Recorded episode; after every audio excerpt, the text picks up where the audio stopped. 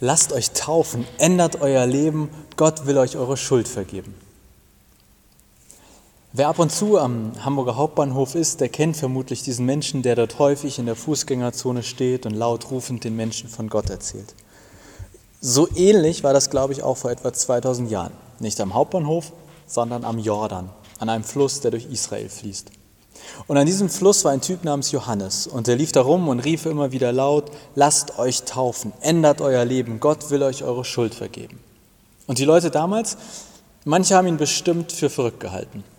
Aber laut biblischem Bericht kamen die Menschen in Scharen zu ihm, um sich taufen zu lassen. Deshalb nennen wir diesen Johannes heute auch Johannes der Täufer. Also, da steht Johannes und ruft laut, die Leute sollen sich taufen lassen und ihr Leben ändern. Und dann kommen tatsächlich etliche Menschen zu ihm, um sich taufen zu lassen. Und dann haut Johannes diesen Leuten entgegen, ihr Schlangen, wie kommt ihr darauf, dass ihr dem bevorstehenden Gericht Gottes entgeht? Zeigt durch euer Verhalten, dass ihr euer Leben wirklich ändern wollt. Die Leute waren vermutlich durchaus etwas verdutzt, dass sie so angemacht wurden, aber sie fragen ganz praktisch zurück, okay, dann sag uns, was wir tun sollen. Und Johannes, gut vorbereitet, lässt sie nicht zweimal bitten, er hat ein paar Antworten parat. Wer zwei Hemden hat, soll dem eins geben, der keines hat. Wer etwas zu essen hat, soll entsprechend handeln. Als Steuereintreiber zu ihm kommen und ihn fragen, was sie tun sollen, da sagt er, verlangt nicht mehr, als in euren Vorschriften steht. Und als Soldaten ihn fragen, da sagt er, misshandelt und erpresst niemanden und gebt euch mit eurem Soll zufrieden. Das ist in Kurzform der heutige Predigtext. Er ist auch in den Gottesdienstzetteln abgedruckt, könnt also mitlesen. Ein Text aus dem Lukasevangelium Kapitel 3. Und ich gehe mit euch jetzt diesen Predigtext noch einmal Vers für Vers oder Stück für Stück etwas genauer durch. Es geht los mit nun zog er, also Johannes, durch die ganze Gegend am Jordan und verkündete den Menschen, lasst euch taufen, ändert euer Leben, Gott will euch eure Schuld vergeben. Drei Dinge. Taufen lassen, Leben ändern, Gott will Schuld vergeben. Ist das eine Reihenfolge? Erst taufen, dann Leben ändern, dann Schuld vergeben bekommen? Nee, aber fast. Ich verstehe Johannes so, dass er sagt, erstens lasst euch taufen, zweitens ändert danach auch euer Leben. Und der Satz, Gott will euch eure Schuld vergeben, bezieht sich quasi auf beide Sätze zusammen wie eine Klammer. Gott will dir deine Schuld vergeben, Gott wird dir deine Schuld vergeben. Aber was es laut Johannes dafür braucht, ist die Taufe und ein geändertes Leben. Vermutlich lief das bei Johannes ungefähr so ab. Wer getauft werden wollte, der kam zu ihm. Dann haben die Menschen ihm ihre Schuld bekannt, was auch immer das jeweils gewesen sein mag. Wir kommen da gleich nochmal drauf zurück auf die Schuld.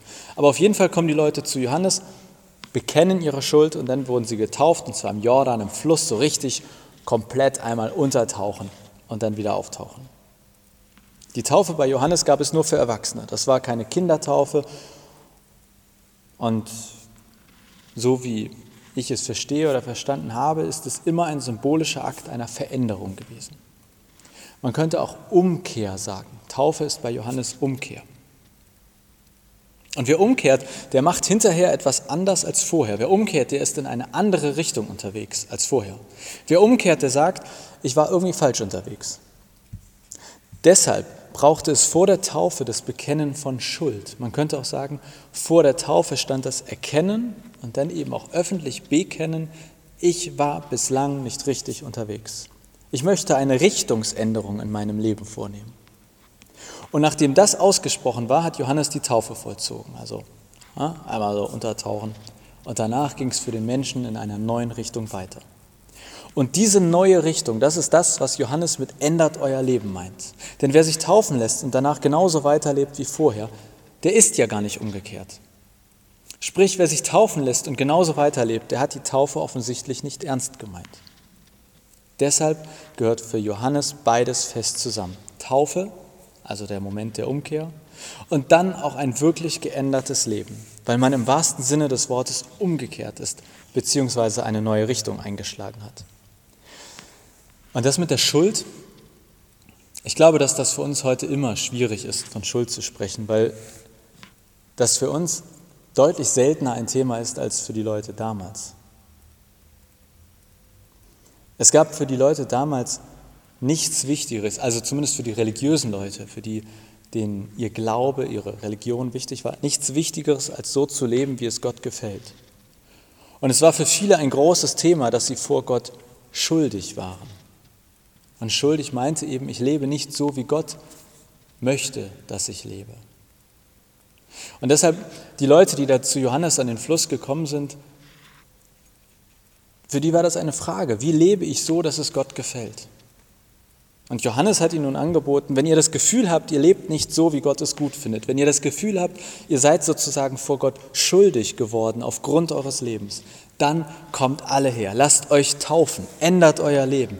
Gott will euch eure Schuld vergeben. Gott will es nicht nur, Gott wird es, aber eben nur, wenn die Taufe auch eine Umkehr bedeutete. Deshalb gehört beides zusammen bei Johannes, Taufe und Lebensveränderung. Und das war auch genau die Frage der Leute, die kamen. Die, wer da seine Schuld bekannte, der bekannte, ich habe nicht so gelebt, wie Gott das will. Und die Taufe ist jetzt mal ein Moment der Umkehr und danach lebe ich anders. Soweit, so gut? Dann machen wir weiter im Predigtext. Die Menschen kamen Scharen zu Johannes heraus, um sich von ihm taufen zu lassen. Er sagte zu ihnen, ihr Schlangen, wie kommt ihr darauf, dass ihr dem bevorstehenden Gericht Gottes entgeht? Zeigt durch euer Verhalten, dass ihr euer Leben wirklich ändern wollt. Jetzt macht Johannes es nochmal so richtig deutlich. Er fordert die Leute auf, dass sie durch ihr Verhalten zeigen, dass sie es mit der, Taufe wirklich ernst meinen. Nun weiß ich, dass die allermeisten von uns, ich bin mir sehr sicher, dass die allermeisten von uns als Kind getauft wurden. Und dann ist dieser Text vielleicht auf den ersten Blick schwierig auf uns zu übertragen, denn als Kind hat man sich ja nicht selbst für die Taufe entschieden. Für uns war die Taufe kein Moment der Umkehr. Behaupte ich zumindest, dass die wenigsten von uns, die als Kind getauft wurden, dachten, ha, jetzt kehre ich mal um, mache alles anders. Aber vielleicht gibt es in deinem Leben ja einen Moment, in dem du deine Taufe nachträglich quasi entschieden hast, bestätigt hast. Das kann eine Konfirmation sein. Das kann aber auch irgendwann mal im Gottesdienst gewesen sein. Das kann abends im Bett unter der Decke sein oder beim Glühwein auf dem Weihnachtsmarkt oder im Urlaub am Meer. Egal wann wir getauft wurden, die Frage von Johannes bleibt die gleiche. Folgt aus der Tatsache, dass wir getauft sind, ein verändertes Verhalten? Folgt aus der Tatsache, dass du dich vielleicht Christ nennst, ein verändertes Verhalten? Die Frage ist, bist du nur getauft oder lebst du auch getauft? Bist du nur getauft oder lebst du auch getauft? Was ich damit meine, es ist eine Sache, in einer festen Beziehung zu sein. Es ist eine andere, eine andere Sache auch so zu leben. Es ist eine Sache, verheiratet zu sein, andere, eine andere auch verheiratet zu leben. Ich kann eine feste Beziehung führen, aber trotzdem munter weiterflirten. Ich kann eine Ehe führen und trotzdem eine Geliebte haben. Ich kann jahrelang Mitglied im Fitnessstudio sein, aber nur weil ich dort formal eingetreten bin, heißt das noch lange nicht, dass sich was an meiner Fitness ändert. Und das sage ich aus Erfahrung. Ich muss diese Mitgliedschaft mit Leben füllen. Ich denke, ihr versteht, was ich meine. Es ist eine Sache, formal getauft zu sein. Es ist eine ganz andere Sache, ob diese Taufe auch Auswirkungen auf unser Leben hat.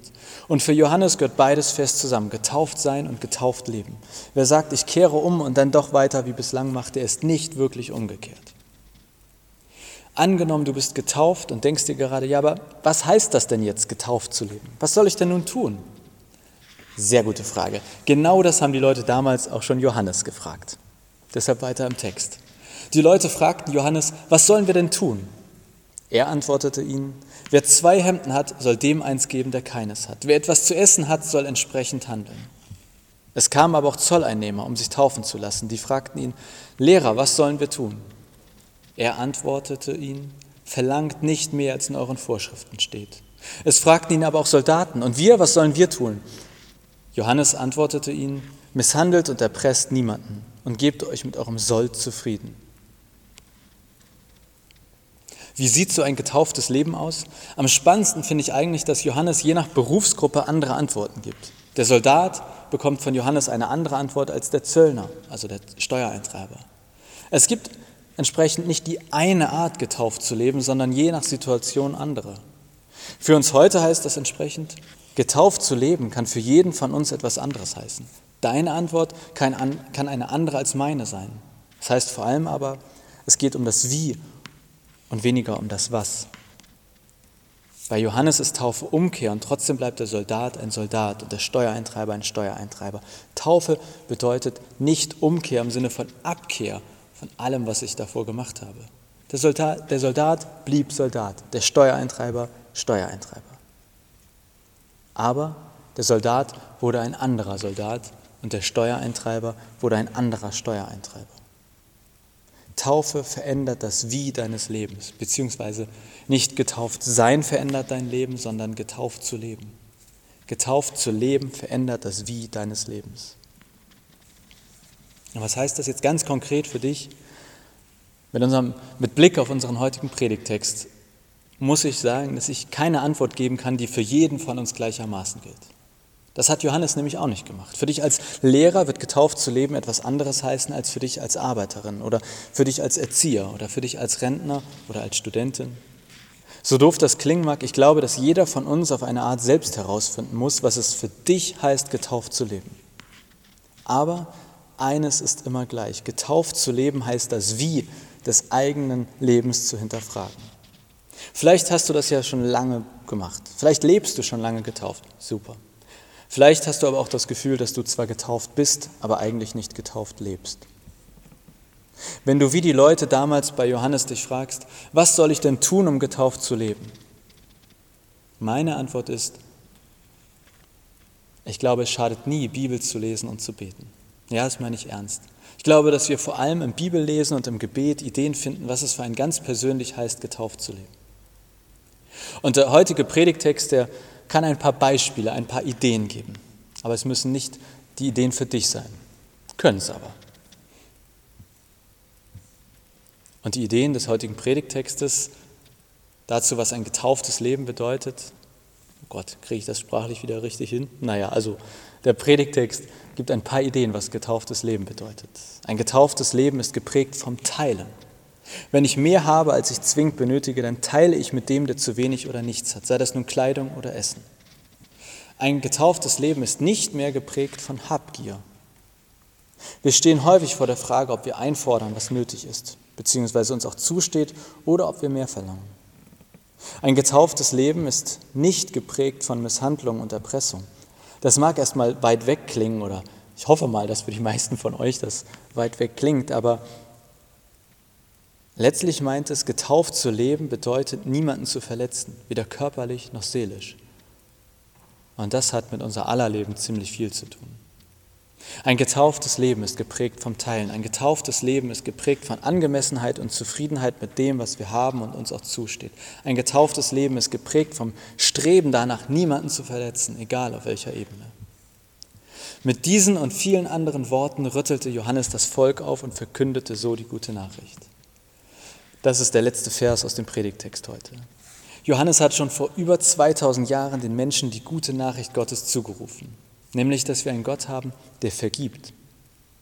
Es gibt einen Ort, an dem uns Schuld vergeben werden kann. Es gibt einen Ort, an dem wir umkehren können, die Taufe. Es gibt einen Ort, an dem wir sagen können, ich bin irgendwie unzufrieden mit der Art, wie ich lebe oder gelebt habe. Es fühlt sich nicht gut an und ich möchte, dass dieses Gefühl der Unzufriedenheit von mir genommen wird. Genau das passiert in der Taufe. Auch wenn wir für gewöhnlich nicht bei der Taufe gleich im Jordan untertauchen. Die Wirkung bleibt. Es ist wie ein Neustart. Danach geht es in eine andere oder auch neue Richtung weiter, ohne Ballast, ohne Rückstände. Und ja, ich weiß, ihr seid vermutlich alle schon getauft. Und nein, wir wiederholen keine Taufe, denn wann immer du getauft wurdest, die Taufe an sich ist gültig und muss nicht wiederholt werden. Aber wir können jeden Tag neu an unsere Taufe denken, uns und Gott daran erinnern, du bist getauft, ich bin getauft. Aber zur Taufe gehört eben auch ein verändertes Leben. Und das, diese Frage, die können wir uns alle stellen, egal wann wir getauft wurden. Denn wer Umkehr sagt und trotzdem in die gleiche Richtung weiterfährt, der ist nicht wirklich umgekehrt. In diesem Sinne, lasst euch taufen, ändert euer Leben, Gott will euch eure Schuld vergeben. Oder eben für die meisten von uns, Erinnere dich an deine Taufe. Sei nicht nur getauft, sondern lebe auch getauft. Amen.